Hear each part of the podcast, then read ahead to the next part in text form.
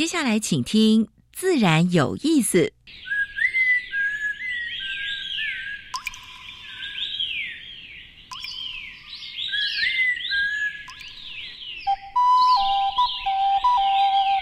大自然是最能启发人心、最迷人的教室。透过鸟语、虫鸣，顺着山峰、水流，教给我们自然万物的盎然趣味与生命智慧。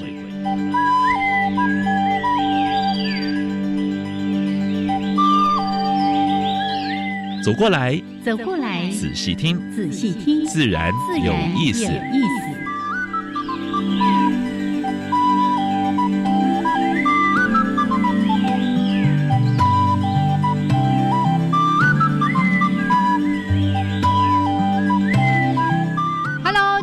听众朋友们大家好，欢迎收听教育电台，自然有意思，我是平视，我是燕子和杨老师，嗯嗯，元气满满。哎，三月正是春天的时节，这个万物勃发了，而且不是只有在土嫩叶，有蛮多的花卉正在开，哦，美极了，美极了。这那这几天呢，我在在在大安森林公园的那个那一花那个花区，就是。那个那个杜鹃花区，哎。啊，旁边就是我们还种了蛮多的绣球花，杨绣球，还有呢薰衣草。薰衣草旁边隔着不是那萤火虫区吗？是，有一片花在开，小小朵的，嘿，石斑木。哎哎哎，你你你你怎么可以一开始就剧透我今天要讲的原生植物呢？真的吗？哇，这么巧啊！啊，现在正在盛开。我们说那种一树繁花哦，对，这个时候正是，虽然它呢不是很高大，但是那个花真漂亮。对对。然后紫苏也开了，苦楝也开。紫苏开了吗？真的吗？紫苏已经开了。我那一天在运动的时候，哎，远远两三颗白白的。大概会到三月中旬。甚至有的地方快到了四月底，这个让大家呢好好去亲近大自然。是是，哎，这其实跟我们今天要谈的主题也有关系哦。哦，待会儿你会听到一个什么自然缺失症？我们这个节目呢，就是想要让大家不要罹患这个镜头。对，那个很多人就是说，因为人来自自然嘛，哈。我觉得说啊，我想到大自然走一走，想在公园走一走，透透气，哎，那个就是一种疗愈啊，自然的原乡，对对。既然说这里，就先介绍一下今天的主题，就要谈跟自然、森林疗愈有关的一些话题。森林疗愈了谁呀？是我我我我我。一点点雅趣。哎，我们今天访问的专家，这是林氏所的董景生董组长。待会儿呢，会在主题时间跟大家好好的分享。当然，节目的一开始还是为大家安排了两个小单元。第一个单元是自然大小事，跟大家回顾过去个礼拜全世界、全台湾发生过。比较重要的生态、农业还有环保的事情。嗯，第二个单元台湾 special 就是介绍哎台湾的原生植物。已经今天的要介绍不要破题了，被剧透了，没关系。待会儿我们一样的在单元里面说给大家听。是好，那老师我们就先加入第一个小单元：自然大小事。风声、雨声、鸟鸣声，声声入耳。大事小事，自然是事事关心。自然大小事。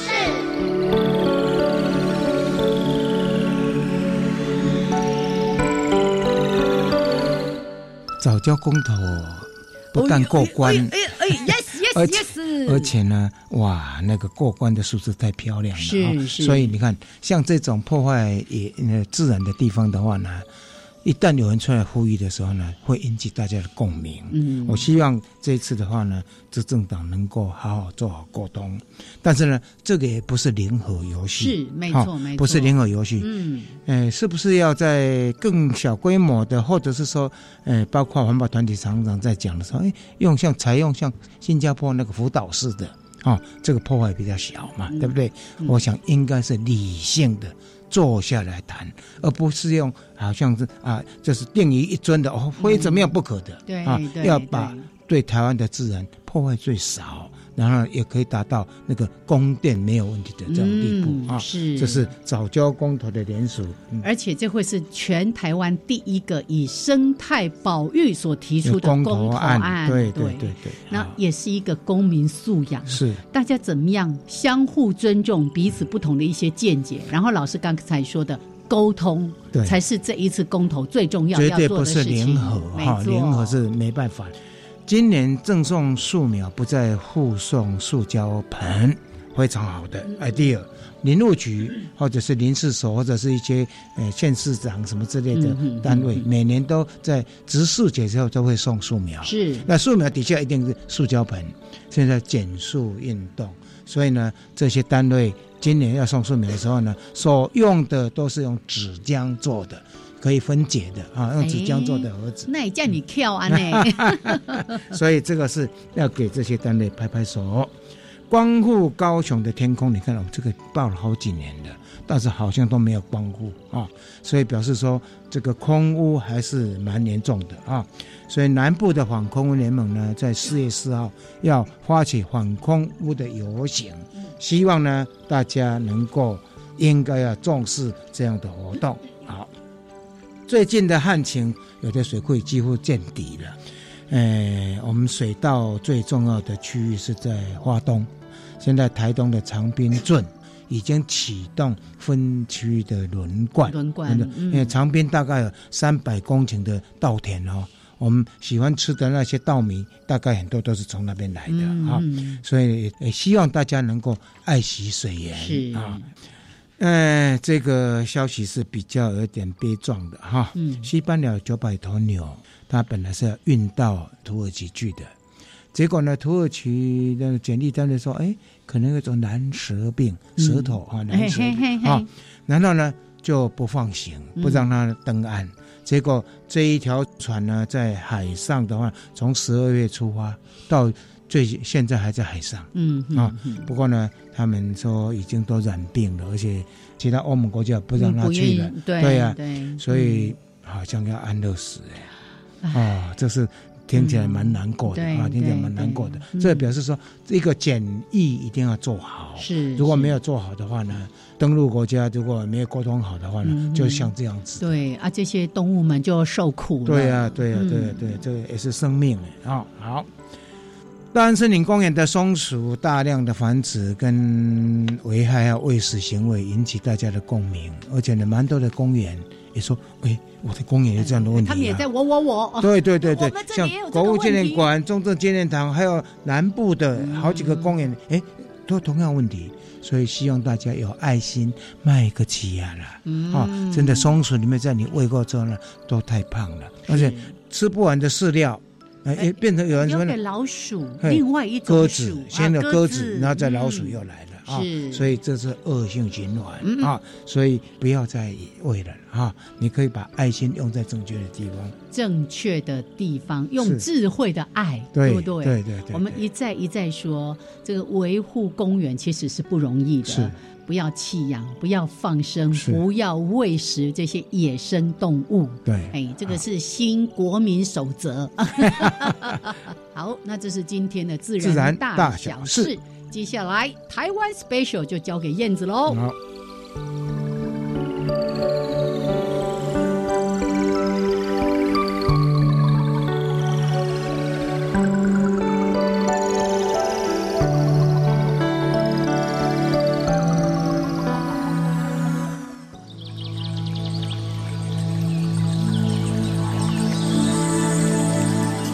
别的地方找不到。别的地方看不到，别的地方听不到。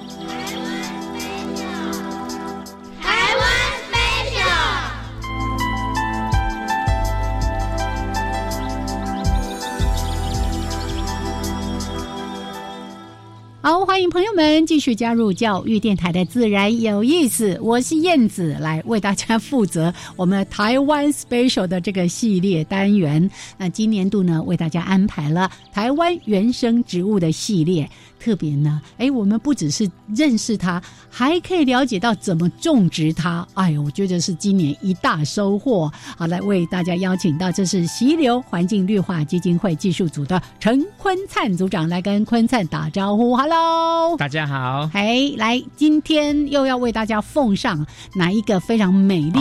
今天来吃石斑鱼啊，说错了，是石斑木。石斑鱼。石斑木，我认识它，因为在植物园有种哦，到处都有。对，我一直在想，为什么会叫石斑木？哈，我看不出来。我马想不嘞，它叶子小小的，对不对？呃，叶子有好几种，哦，有好几种，好几种哦。我们台湾常见的哈，有石斑木。后叶石后叶石斑木，还有田代式石斑木哦。有学者认为这是完全不同的种，是也有学者认为这是变种的关系。那重点是，哎，它春天开花还蛮漂亮的。那尤其是它是一个也是园艺化蛮普遍的东西。为什么会这样子哈？它是滨海物种，嗯，啊，所以它是很能够忍耐比较恶劣的气候啊，很热啊，很冷啊，风很大啦，嗯嗯，怎么样都不怕的哈，所以它下面都唔惊，都唔惊，所以它在一些市区的环境，可以想象那个马路边太阳烘多热啊，所以它也不会怎么样，好或风大它都 OK，然后它耐修剪，嗯，也可能海边是常常被吹折枝叶，反正它就很容易恢复。所以在都市化应用的非常的成功，也很好。那刚好三个叶子不太一样，质感也不太一样啊。一般的石斑木就是叶子厚厚、硬硬、圆圆，那厚叶石斑木就更厚一点。田代式石斑木大概是最多的一种，因为它的叶子最细，哦，质感比较细，嗯，然后花开的很繁盛，所以就园艺界就把它修成圆形。哎，最近流行的坡坡草那种形状，然后就种在庭院里面，这样一球一球一球也蛮可爱的。是。那春天的时候，就是现在，那开花整球就白白，有点带点粉粉的，是是，哦，很漂亮。嗯。然后蜜蜂非常喜欢它们的花，所以会有很好的蜜源，对，很好的蜜源。嗯。那到了夏天的时候，夏秋之际就会结紫色的果实，嗯啊，成熟是有点黑。所以鸟也会来吃，虽然生态意义也蛮棒的，所以这也是一个例子哈。哎，海边的恶劣环境的植物拿来都市环境种，其实差不多，刚好差不多。同样恶劣的环境吗？对对对，只是说台湾的园艺花起步还慢了一点。石斑木在国外已经选拔出。粉红色花的品种是，就观赏性更高。嗯，哦，当然种源来源不一样，但还是都是石斑木。嗯，期待台湾也能慢慢慢慢的诶去选拔出更好的个体来做繁殖。是，所以谈到这个，又是一个很重要的观念，也是我们在这个系列跟大家说过了很多次了。我们尽量可以挑选台湾原生植物来作为我们的园艺植物。嗯，对，因为我们说过。几乎百分之九十，我们的园艺品种都是外来的物种。我们有没有可能为我们自己的土地守住我们的原生植物？这是很重要的一些观念。所以现在公共工程就有一定的比例，一定要种原生植物，所以那是政府有立相关的法规啊。哈，那当然，大家在家里布置美化的时候，也可以选一些。哎，台湾原生的，毕竟它是我们土生土长东西，是适应我们的环境的，应该也比较好养啦。还是没错，尤其刚才讲到这个石斑木，它原本应该比较是海滨的植物。对，你看海滨，它就一定耐风、耐洗，甚至耐咸、耐干等等，对不对？哎，在我们的都市环境或者居家环境当中，它的存活率也挺高。尤其你像屋顶要种的时候，也是热的要死啊。绿屋顶，绿屋顶，对呀，所以你你用石斑木，它也非常的适应。那道路边坡这些比较恶劣环境的，他们刚好适得其所。是。我在宜兰的海滨就看过种石斑木做这个滨海的这个原生林的富裕，是。它就是用石斑木的小苗种在沙地，哎，沙地是没有任何的营养，而且水分很容易就流失掉，他们还还活的还活得好好的。好，来今天呢，非常的谢谢我们的坤灿为大家介绍的石斑木。谢谢大家。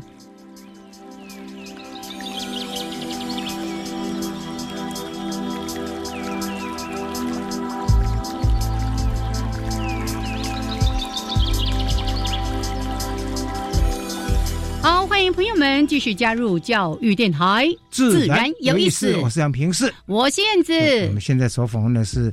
呃，林氏所的植物园组的组长董景生董博士，那今天跟我们谈这个主题很有趣哦。啊，那个之前杨老师在节目里面念了一下哈，森林疗愈了谁？我一直举手说，我我我我我，我们希望森林疗愈到。所有的人，只要你愿意去亲近他们，对，然后这个蛮特别的，就是跟在跟社区结合的蛮紧密的，嗯啊，不但社区的几个社区都有参与，还有包括社会企业，还有一些学校也都进来参与。但是要有重要的黑手在这里推动 来，那就是我们来董景生董组长，Hello，Hello，燕子老师好。那今天呢，我们谈森林。疗愈了谁？是那其实刚才在录音之前呢，我们就特别在聊到说，哎，这一次谈这个疗愈，不是只是在看重我们每一个人进到森林里面，我们可以得到什么样的这个身心的舒展，重要跟社区跟我们在谈的里山的观念有个很好的结合。还有蛮重要的，就是说森林里面有蛮多的资源，嗯，必须要当地人站出来，是那资源才能够维护的很好，嗯。的确，森林是一个对大家很有吸引力，特别是城市人很有吸引力的地方。可是，大部分的森林环境都在比较偏远的地方，他们没有被人类破坏。在日本呢，就是开始去提倡森林疗愈的人谈了一个议题，就是。呃，限界极弱的问题。嗯，如果说六十五岁以上的老人人口占一半以上的社区，在日本被称作限界极弱，那么台湾目前大部分森林的区域都是超级 超限界极弱。好，那所以呢，因为现代人都有自然缺失症，这个自然缺失症就是如果照那个生物多样性之父 E.O.Wilson 他的说法哦。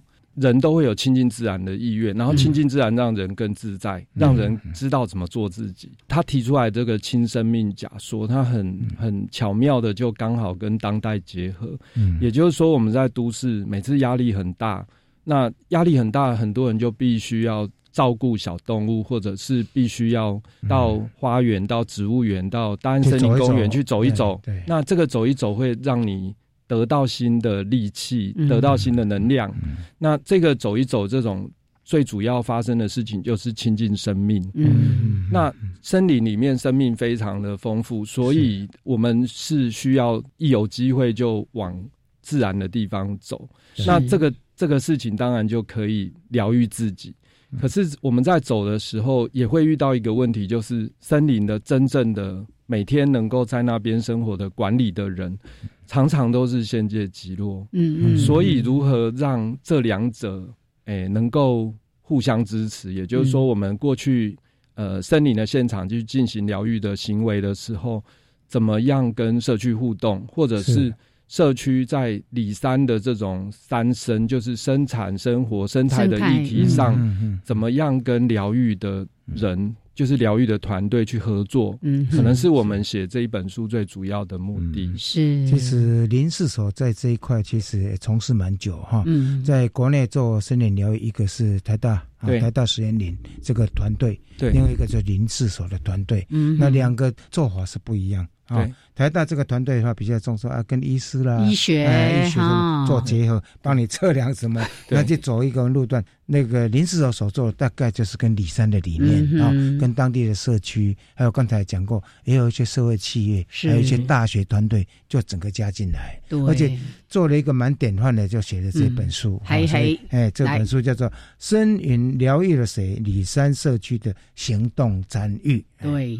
我刚才听总组呃那个董组长提到一个自然缺失症，这个有医师在帮忙诊断一下吗？呃，其实现在的就像刚刚杨老师讲的，在那个诶台大他们是有跟医学的合作，然后其实呃在台湾好多所。医院就是亚东，或者是其实台北植物园有跟联合医院、台北联合医院也有合作。好，那呃这个部分哈是必要的，因为经过测量才知道不是等待没有啊，就是等待没有。那要有科学，要科学。要进来。那我们的确可以在这些测量里面知道，诶，一些杀手细胞，然后或者我们的压力源，然后我们的交感跟副交感神经在接近自然以后，它能够被放松。那这个是有实证的依据。此外呢，森林的环境里面有很多分多精，对，啊，这个分多精其实它的效果是什么？就是我们不是在家里压力很大，然后就点那个各种香啊，啊，然后还有就是熏香，是。对，那其实是一样的道理。嗯，那如果说你。点熏香，你可能选三种或四种气味。嗯，你到森林里面，你就直接接触非常多元的，对，而且它是没萃取，没有经过人对。人造萃取的，而且完全的复方。哎，对，是复方，还更重要。对，那所以这个东西其实也有人在测量，台大也做了很多测量在溪头。那这类的测量，像那个中英大学，他们开了一个课程叫新垦园，那他们其实是有去搞清楚这些方向成分啊，对人类有什么好处。所以你到台大去，如果失眠的，你要走哪一条路？你如果是忧郁症，要走哪一条路？现现在都有实证。对对对，不同的树种，不同的这个环境氛围，对不对？排出来的那个分多精都不太一样的，真的。好，那。在那个大农大富这边，我们大概蹲点了三年多。嗯，好，那那大农大富，你可能再解释一下。在花莲到台东的这个路上，对不对？其实是在那个自强外一间 接近那一个区域的地方啊。那原本它是台糖的地，在种蔗糖，可是随着贸易哈，那开始慢慢的，当时我们我们决定要在那个平地上面。造森林，对，那所以在大农大富这边哦，花莲林管处协助，然后去那边造林，把那个甘蔗换成森林。嗯，那造林了以后，周边就有非常多社区，然后不管他们对这个区域的态度是怎样，他们是主要的森林的。利用者，嗯嗯，那但是呃，这个公部门跟他们以及游客来这边，对他们有什么好处？是不是能够支持现场的人更喜欢这个森林，并且协助来维护管理，并且以这个森林为荣呢？这个是我们很关心的事情。对，大龙大富的资源非常丰富，环境资源非常多，而且萤火虫。非常多，萤火虫它也造福到社区，没错，每年赏萤火。就让社界带来一笔财富，经常都是秒杀了，不是吗？呃，是排队的，排队对。那然后呢，我们对那个萤火虫这件事，因为跟社区讨论过，是其实社区在萤火虫季的时候非常的忙碌，然后也是会塞车的。嗯，那所以我们会呼吁说，大家如果去赏萤，尽量能够。大众运输，然后工作，然后不要全部车子都塞在里面，因为真的要排很久。要排塞车，对。对，那虽然萤火虫也是疗愈很重要的一部分，那现在就是社区的朋友在带队的时候，会让大家开始去注意那个萤火虫，因为那种闪光，你感觉生物在那边，那也是一种疗愈。是是。但是我们除了这个，本来他们已经很忙的事，因为我们可能更关心的事情是。萤火虫季之后呢，我们会希望能够在呃没有萤火虫活动的时候，大家到这个森林里面也能够自我的疗愈。没错，那经过那个当地的居民的带领，对。因为那个森林资源永远都在，对不对？对对，而且呢，当我们在谈到这样的一个森林疗愈的时候，它不是一个消耗性的，它是一个永续性的经营的方式，对不对？哈，好，待会儿呢，我们再回来继续请我们的董景生组长跟大家好好的来聊一聊，就像刚才提到的在地疗愈，但是呢，大家一起来共享，而且维护这些森林的资源。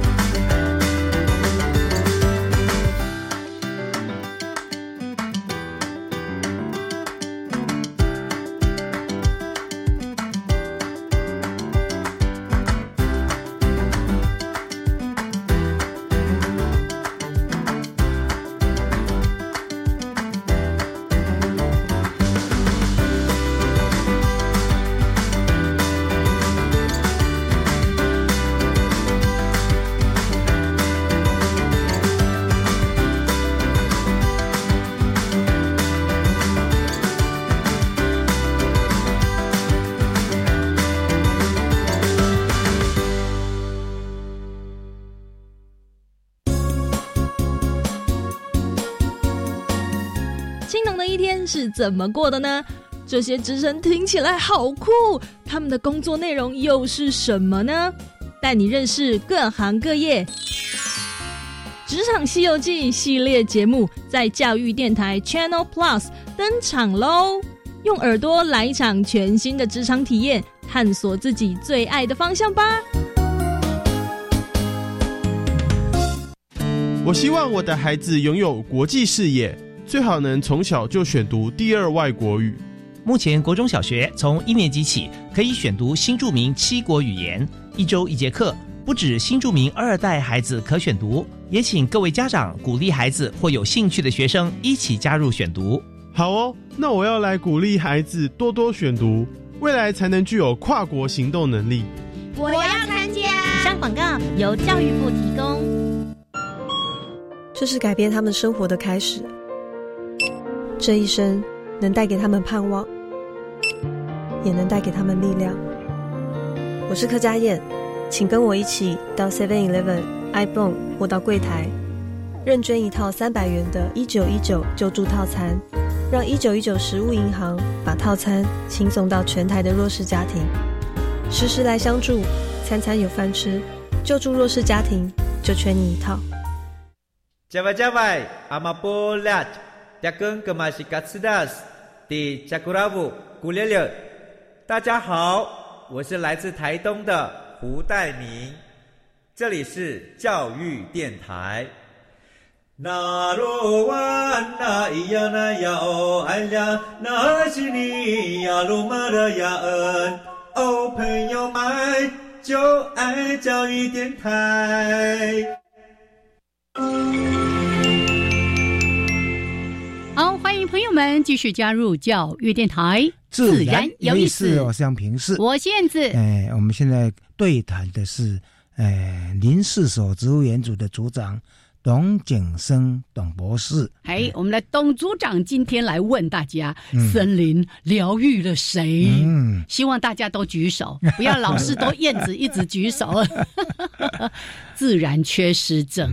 哎，如果你一直蛮多人是这样子，对，可是呢，好了，我们不要说台北是一个盆地，焦山很多，就是台湾各个地方，你要亲近森林、亲近自然资源都不难的，都很近哦。但是呢，我们需要 push 一下，好，所以呢，今天特别请董组长跟大家来聊一聊，这也是由林氏所所发行的这个森林疗愈的谁，在谈整个。里山社区的一些行动的参与，那我们刚才也说，我们这一次主要在谈的这样的一个森林疗愈，其实是以社区为主体的。哦，我们是怎么去规划、怎么去推动的？来，请我们的董组长来分享。好，那当我们呃有很大的呃都会的压力，然后必须到山上去放松的时候，解决自然缺失症的过程中面临的第一个考验，嗯，就是。我们到山上会不会觉得很害怕呢？哦，蛮多因为这样的，因为我们会觉得没有名字的花草，嗯，然后陌生的环境，会不会有蛇呢？会不会有风呢？有虫啊？有对，因为我们已经那个被关在笼子里太久，那就会非常害怕自由的环境。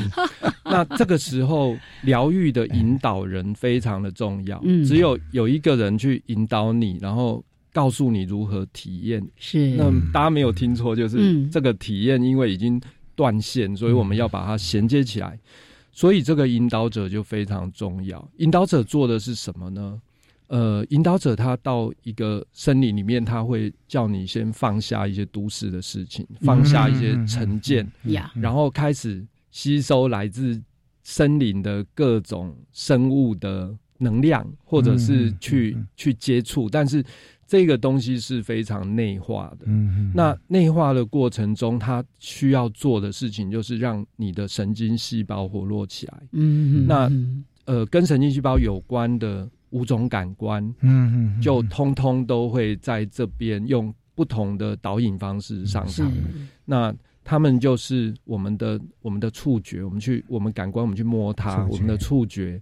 然后我们的嗅觉，我们闻到芬芬多精，闻到那个现场的味道，对。然后还有我们的听觉，我们听到鸟叫声、虫鸣、风吹树叶的声音。然后还有我们的视觉，我们看到呃春天的花，然后看到萤火虫的光，然后看到秋天的叶子。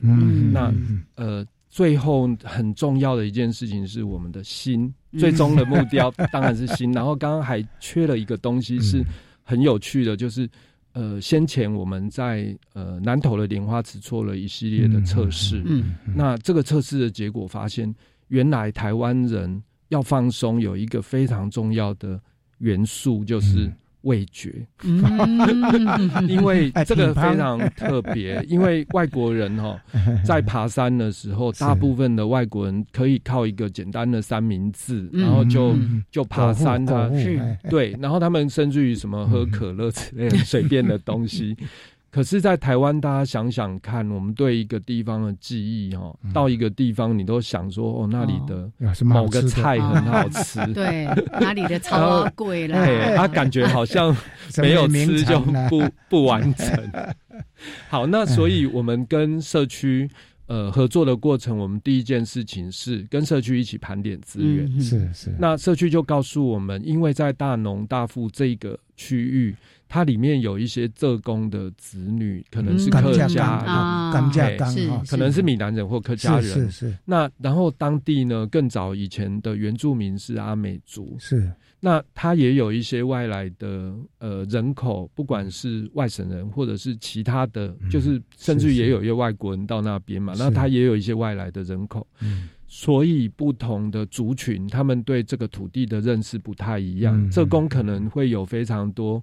蔗田时期的记忆，嗯，然后原住民他可能比较呃跟自然的那个密合度比较高，他们就会有更多的利用。嗯，那我们把这些资源盘点出来之后，那这个资源就是这个森林里面有的东西。嗯，导引员就就设，我们就协助设计，然后让导引员能够利用这些资源。他们可能是诶赤脚在林子里面走。那或者有一段枫香的林子，它是呃带有一种芒果的香味，眼睛闭上，屏蔽了一个感感光，你会这个感官没有运作的时候，你另外一个感官会比较敏锐。那所以这个过程大部分的时间是在跟。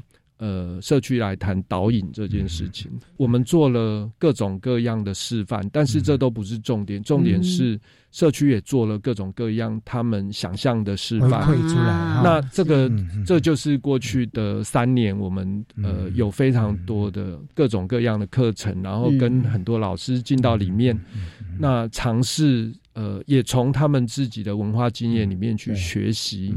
怎么样对山唱歌，然后怎么样，怎么样去跟一棵树对话，是。跟鸟对话，对，跟虫对话，对。在这个书里面有一个专章叫“森林引导员”，是。在这边就有详述了这所有的这些动作、这些对话，对，全然的感官。对，而且我刚刚听董组长在分享这个过程，他们不是用一个专家学者。进来教你们这些社区，而是非常尊重的，让社区也去发展出他们各自不同的这种特色来。对，因为唯有独特性才能在地化。嗯，那在地跟独特，它才能够长期推动下去。对对对。那所以他们也在他们的田里面摆了餐桌。嗯，那我们有用一些那个原住民跟客家的。基本的菜肴，呃，我们推展了一些疗愈餐。对呀，那这个疗愈餐的重点是，是呃，去简化那些菜色，因为我们在都市里面都过度调味。对，他在那边就是呃，大家就是想要去谈原味这件事情，因为原味很纯粹，而且看到里面这些餐具嗯。也都蛮多 蛮简约的啊，然后蛮接近蛮质朴，接近自然。如果未来这一个部分也能够当地人呃有些。哎，说工匠呢、艺人这个开发，哇，那感觉就不错了。对，那马佛社区其实已经做了，他们他们做了一个阿美族的 传统的马佛窑。哦，那这个马佛窑其实目前在艺术界也开始有一些人注意到。那他们的餐具其实就是用马佛窑，那再搭配一些那个自然的叶片的碗等等的东西，所以还可以自己烧制这些餐具这样子。对对。那它有些食材就直接从附近的林子里面的去去采，哎哎哎，但是呢，有一部分是要种，哦，不是只有上山可以采药，还可以采采这些野草啊、菜肴啊等等的。对。他们的那个采这些菜的时候，因为大家都希望它是一个呃有点文化小旅行态度的东西，所以所有的这些都是美感经验的一部分。因为桌上插的这些花。在后面的活动，在 DIY 活动可能会被拓染到袋子上。那拓染用的就是用社区的窑烧的石块去染的，所以它其实已经做了一些。在过去的三年，因为大家知道资源在哪边以后，已经把它都结合在一起。是是是是。所以呢，刚才听董组长这样说，先做社区资源的盘点，然后了解到在地的文化环境，可以做一个更好的结合，甚至很多的人文，也有很多的艺术家。哎，这听起来是非常多元化的一个发展，好像已经做的蛮深入的那种感觉哈。因为当地有两个社区企呃社会企业，嗯，那两个社会企业，一个是原住民的，然后另外一个是那个。就是长期在那边蹲点做环境解说的，是是。那原本他们就会带大家赏鸟等等的，好像一个是啄木鸟，一个是环境自在，对，都是教啊。那这个很有趣的事情 是，一般来说我们在台湾在谈疗愈的时候，一开始，嗯，可能是从医院端，他觉得说要放松，像亚东医院那种特别门诊这种，就是找原疗师。原疗师其实最更重要是在跟花草的长期接触，那拉到森林。疗愈的过程中有一些不一样的转换，是呃，当他不是那么的呃聚焦在重复性的某些园艺工作，而是拉到更大的场域去那边呃生活的时候，那一来他的活动更多元，然后接触的方式更广，嗯，那再来就是疗愈引导员的技能变成比原疗师要。因为原疗师可能重点是摆在呃五感上面，然后他大概会认识非常多我们要种植的这些花草。嗯，可是到森林真的也是一个全然不同的经验。嗯那很有趣的事情是我们发现，在呃做疗愈引导的时候，反而是呃阳明山国家公园的解说课课长呃肖楚碧博士，他帮我们很多忙，因为。原本我们的自然体验就是非常类似疗愈的的做法，所以这里面包括荒野保护协会，那原本的那个疗愈的这个方式是从自然观察，然后把自然观察跟自然体验里面比较多的知识面拿掉。因为那个知识面是你真的到下一步你感兴趣，你就会去就会去对，就会去注意，对，然后会去深入去探讨。对，所以我们今天到现在为止也都没有讲任何一个植物的 或者是动物动物的名字。那因为呃，事实上在那边就是先放松，啊，但但这个很有趣，有些人到结束以后。他们就会想知道他们今天到底接触了什么物种。哎，刚刚看那个上面有很多点点的，那是什么？是那那这个就也回到呃我们的自然缺失的过程中，如果你多接触，有非常多。乡下的老阿妈，他们有绿拇指，嗯嗯，那他们他们很会种东西，可是他真的不知道这个东西的名字。可是其实种东西呢，需要很好的观察，嗯，因为他可能有很好的植物生理的的调控的能力。嗯嗯，那这个是比什么育林体系或园艺体系的人都还要厉害，土法炼钢。他那个是经验值，对对对对对。那所以疗愈也是在过程中培养我们自然的经验值的一个方法，让大家要重新回到自然那种感觉了。对，是是，对。那目前的情形，因为呃，社区的确是今年开始哦，他们有一整系列的，如果说对疗愈的活动有兴趣，那朋友其实是可以。打电话给马佛社区，打电话给环境志的家，打电话给那个啄木鸟的家，或者是大富社区。那他们会诶，去帮你安排，帮你安排，甚至于可以量身定做这样的。他有所谓的半日、一日或者两日、三日这种的套装行程之类的。对对对，他们在从前是在农闲哦，那可是因为这几个单位，包括像大农大富社区，其实是那个呃绿野香波的这个呃，他们是一个 NGO。哦，好，那这个 NGO 它除了有摇，它就是结合摇，然后结合呃森林疗愈，就是呃可能是半日的森林疗愈，然后可以排成一个全日的体验的课程。是。那去年的时候，因为开始有发展，所以我们很高兴社区有一些年轻人回来了。啊，有年轻人回来。对对对，因为他已经可以带来一些收入收入。嗯那由于那个萤火虫季的关系，所以。这个区域是在萤火虫季会塞车的，满满的，每次都会塞车。其实这里也牵涉到一个问题，就是大家呢都很不喜欢排休假，都挤在那个周末假日。那现在又大家又不能出国，所以呢，当这个周末假日人潮一出来的时候。就要塞了，所以请大家尽量呢，可以排在周间。对对，这个真的是要呼吁大家一下，就是萤火虫季它就是一年这样子一次嘛。那但是其他的时间怎么办？它不可能说一整年准备了这些资源，然后让你。只靠一年这样，对对对，所以其他的时间就是分散这个人潮是更重要的。OK，这个也是牵涉到国人的这个休闲的观念跟计划了。是是。是，我刚刚看到那个田里面哈，把餐桌弄到田边，或者弄到田里面，那种感觉真的相当棒。对，感觉就很疗愈。好，待会儿还有更多更多，我们怎么样跟社区一起来参。参与这样的一个森林疗愈的各种的行动，待会儿我们再请董景生董组长再来分享给大家。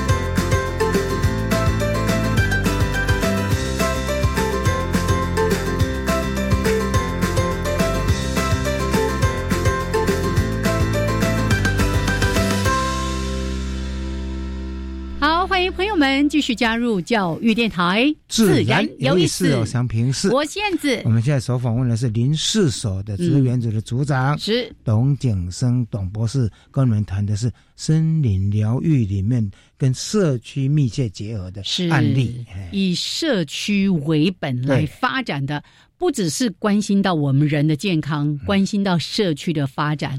更关心到森林永续，李山怎么落实在这个疗愈里面，对不对？可是刚刚哦，不晓得大家有没有印象？一开始的时候，董组长就提到说：“哎，这台湾人哦，在森林疗愈这里有一个比较特别，嘿嘿对味觉，好像吃点什么对大家很有疗愈的感觉。他们甚至还去发展出什么森林疗愈餐啊，什么之类，来跟大家分享一下。在我们那个传统的人类社会里面呢，森林就是提供食物的地方，没错。那不管是去。呃，打猎，哎，那或者是那个蛋白质来源，然后甚至于是那个香料，哦，非常多的香料，不管是肉桂，不管是丁香，这都是取自于山，对马告。是。那所以在呃疗愈的过程中，很有趣的一件事情呢，在呃大农大富这个点，它可以发展的东西就是。文化性的呃食物，那这个东西是促进族群了解以外，它对于一般民众来讲也会有一些新鲜感。那疗愈的。意思跟呃一般的风味餐、社区的风味餐有什么不同呢？嗯，因为我们在中医里面有一派养生派，那或者是有一些朋友，嗯，平常就会听到说，诶，祸从口入，所以就会开始吃一些健康的餐饮，那可能是比较呃少油，然后比较少盐，对，少盐的这这种样子的。好，那可是呢，在呃疗愈的过程中，我们呃味觉的重点是能够呃提振，就是让我们的味觉活络起来。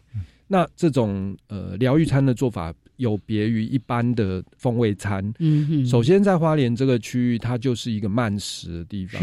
慢食跟素食是慢食 （slow food） 的意思，不是吃的慢，是。所有的素食店都用最快的方法、商业的方法做一个东西出来，然后慢食讲究是它完全没有办法进到这个商业的基转，它是要用用心去体会，然后呃去凸显某一个食材，就是去凸显地方文化。所以这个过程中，他就会有一些，例如客家人，他从前在这边做蔗糖，他们就在这边会有炒黑糖。然后他们就把炒黑糖，炒黑糖对要技术哎，对他们就把炒黑糖跟麻吉跟树豆合在一起。哦，那阿美族豆是当地蛮重要的一种一种农作物。对，那像阿美族在这边，因为它有一些野菜，那例如车轮茄，它是苦的。嗯，那我们的疗愈餐的做法其实是让呃来疗愈的人先知道苦味，嗯，然后所以他其实吃的是原食材。参与者先眼睛闭起来，慢慢的用慢食的方法去尝试，知道什么是苦。嗯，然后后面的呃才会上一个，例如呃，例如鸡汤是用这个苦的鸡汤，然后它就会回甘。啊，然后它味道不会很多，但是它是跟大家讲那个就是原味。嗯，那因为是原味，所以它的场域可能是田里。嗯，那那也可能是带一个。便当是非常自然材质的便当，然后在森在森林里面体验跟漫步之后，坐下来大家一起享用享用这个便当。哇，这是完完全是文化，还有食材，还有蛮多的当地的过去的经验，对不对？的分享啊，对，我光听就很疗愈了，是真的很疗愈啊！因为几次的参与下来哦，就是一开始会有一个问题，就是我们让所有的社区一起来。来 PK，嗯，因为社区社区后来每个社区有自己的想法，对，之后他们就想要秀，就是想要给大家看。我自己的特色。所以我们在呃过去的三年里面疗愈到最后，呃，当 demo 完了，然后呃也互相回馈了以后，反而在回馈的时候，大家都不断的提醒呃所有的参与者说，我们必须要减法，因为因为会开始把。很多食材塞进来，然后对于体验者来讲就会太多。可是目前已经修正到一个比较好的形式，这也可以发现，其实对社区来讲，他们有多么骄傲，他们的资源，他们要把它放进去，让大家能够体会。而这个包括把自己的资源、自然资源分享给别人的这一种态度，其实也是一种疗愈行为。嗯，我我翻这个书里面哈，看到蛮多的 nature food。啊，就是不是只有食材方面，包括它所做出来的也是很 natural，对，而且颜色哎，蛮多的，很缤纷，蛮多样的，很缤纷。所以光是看那个食材，看那个食物的那个也是很疗愈。在一片绿野当中，把餐桌摆起来。那个区域就是马佛有一个是是呃马佛米哈，他们这个区域它马佛米是是是。是是是。呃。他们的米有一个特色哈，就是他们在那个平地森林的旁边的社区嘛。嗯，那在这种社区旁边，它就是很里山的地方。嗯，那在那边烧窑，在那边种呃种这个米。可是这个过程中哈，就是绿野香波这个协会，他们最早先做的第一件事情是学校教育，因为他们带小朋友在学校旁边放蝙蝠屋。那由于蝙蝠屋，所以就开始去。讨论一件事，就是蝙蝠可以吃掉很多虫，所以我们田里如果都有农药，那蝙蝠就活不下来。哦，所以他们那个地方是推友善农耕，友善农耕，对对对对对，这些都是他们的资源条件跟元素。是是，那在这边就会在这个疗愈的过程中就会彼此结合。嗯，那在我们的整个呃书籍里面，一开始都一直环绕着一个议题，就是森林疗愈了谁？嗯，那森林疗愈其实不只是。不只是参与去参与的，还有就是提供者是好。那更重要是我们一开始在跟社区对谈这件事的时候，就发现一件事情，就是对我们来讲哦，人其实是。需要森林的，嗯那森林不一定需要人类。它它里面有蛮多张的照片，就是说一个人靠在一个树上，嗯，然后呢，好像在抱，还在倾听，还有呢，还有把戴个眼罩啊罩起来，在森林里面的话呢，感觉。是，我讲这个都是蛮好的一个还有打赤脚去感受那个土地，一群人就躺在那个步道上，对对，那个感觉啊，哎，这些我都玩过。对啊，因为自然体验本来就有类似的东西。那比较大的一个问题哈，是在为什么要蒙眼在森林里走？就是呃，如果你让一个感官嗯。被屏蔽了以后，就会。你就会发现你自己能力很好，其实人都有这个能力。然后你呃，我们想想看，我们都会觉得都市里面的灯光不够，然后就会一直。开灯，然后让它亮的更亮。是，可是我们忘记，我们眼睛其实是可以分辨夜晚的东西。没错，没错。那你在看萤火虫的时候，你就会发现，原来你眼睛是做更哎。我们 的眼睛其实也是可以调节的，那个视窗是打开了。哎，对。那所以最后还是会反省一个问题，就是说。我们人是足够了就好，还是要不断的减法人生？然后减法人生是蛮不错的。是是是。那我觉得这个对所有的参与者来讲都是很大的体验。是是。那我们跟社区谈的这三年经验里面，后来当社区告诉我们说，诶，一些长官或者是一些团队，他来来去去，可是森林都在。嗯，对。那当他们体验到。或者是感知到他会在这边，然后扮演去桥接来访者跟森林的关系，并且让森林能够好好的生长，它变成一个呃大家共同的信念。那最终森林也疗愈了自己，因为我也我们在里面找到人跟森林之间的重新的一个定位。嗯，我想那个董组长哈，能够谈出这些。以大农大户当做一个案例了哈，用李三的经验。那除了这个之外，我希望林氏所未来能够在更多的地方、更多的社区，联络是你们也呃这个团队也去也去也去做过嘛，对不对哈？嗯，所以希望能够更多更多的哈，这个把社区的这个李三跟整个的。那个疗愈的能够做做结合，对，照顾更多的人，后续就有更多的例子可以来分享给大家。好，那当然，其实这书里面已经有很多的这个比较细部的叙述，是我们没有办法在节目当中一一跟大家来分享的。前面有提到说，我们少知识多分享，但是里面的确还是有一些知识性的东西，包括刚才在提到的森林的这些引导员，他们是怎么做的，然后。然后这些社区他们怎么样凝聚共识？专业怎么导入？然后让社区的本土文化能够呈现在呃森林疗愈的这个服务行动当中。最后就是为什么植物园要做这件事呢？因为在全世界各地，就是你在植物园探访资源的过程中，他们也去。讨论了人跟自然的那种重新的关系。那这边是有社区的议题，可是回到疗愈，它就是无感的体验。所以在台北植物园目前在那个。南门町三二三前面也有一个疗愈花园，那这是呃去年年底才完成的一个疗愈花园。这个疗愈花园里面也在这边，大家可以看到无感，就是无感相关的植物是哪些，然后五感到底是在做些什么。是那如果说。哎，没有办法马上跑那么远的地方，先到台北，对，也可以到台北植物园。那个每一个转角都是风景，是是。其实更重要是改变自己的内心，对对对，就不要患了那个自然缺失症。好，对。只要靠自己，愿意去亲近大自然。